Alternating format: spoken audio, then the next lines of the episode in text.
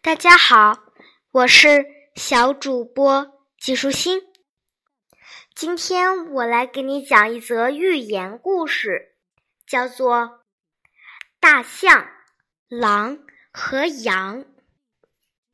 每年，森林里的动物们都要推选一位总管家。奇怪的是，今年的总管家竟然是那头最傻的大象。这头大象上任后，就开始处理森林里的各种事情了。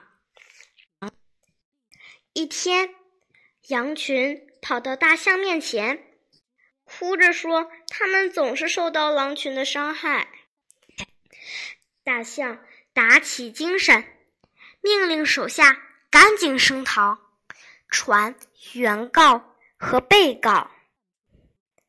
原告羊群。哭哭啼啼的走过来，而作为被告的狼群则趾高气扬。大象问羊群：“你们为什么要控告狼？”羊儿们纷纷哭了起来。他们一边哭一边对大象说：“这些可恶的狼要剥掉我们的皮。”您一定要为我们做主，救救我们啊！大象听了非常生气，他挥舞着长鼻子说：“什么？这还了得！这些狼居然这样无法无天！你们放心，我一定会保护你们，不让你们受到伤害。”狼群听了。一点儿都不害怕，他们围在一起讨论了一会儿，然后一只特别狡猾的大灰狼说：“哎呀，亲爱的象管家，您千万别生气呀！万一您气坏了身子，以后谁还能帮我们做主呢？现在。”请您仔细听我讲事情的缘由吧。前几天您不是批准我们每只狼都可以做一件皮大衣吗？您想想，如果要做皮大衣的话，肯定需要皮呀。我们只不过想从每只羊的身上剥下一张薄薄的皮而已。大家都住在一个森林里，怎么说都算是邻居。难道这么点小忙，羊儿们都不肯帮我们吗？听完狼的话，大象觉得非常有道理。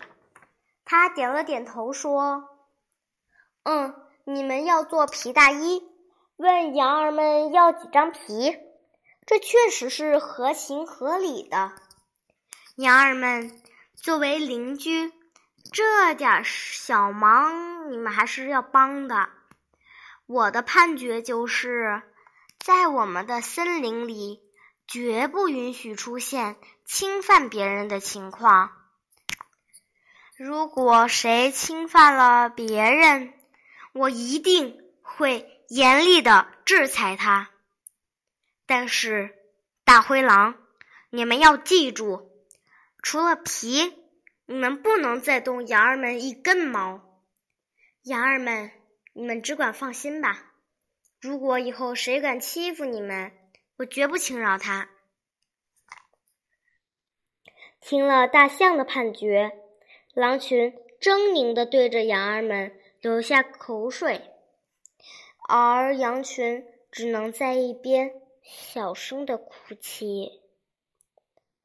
这则寓言故事告诉我们，坏人总会用很多花言巧语来掩盖他们的恶行，千万不要被他们的表面所欺骗。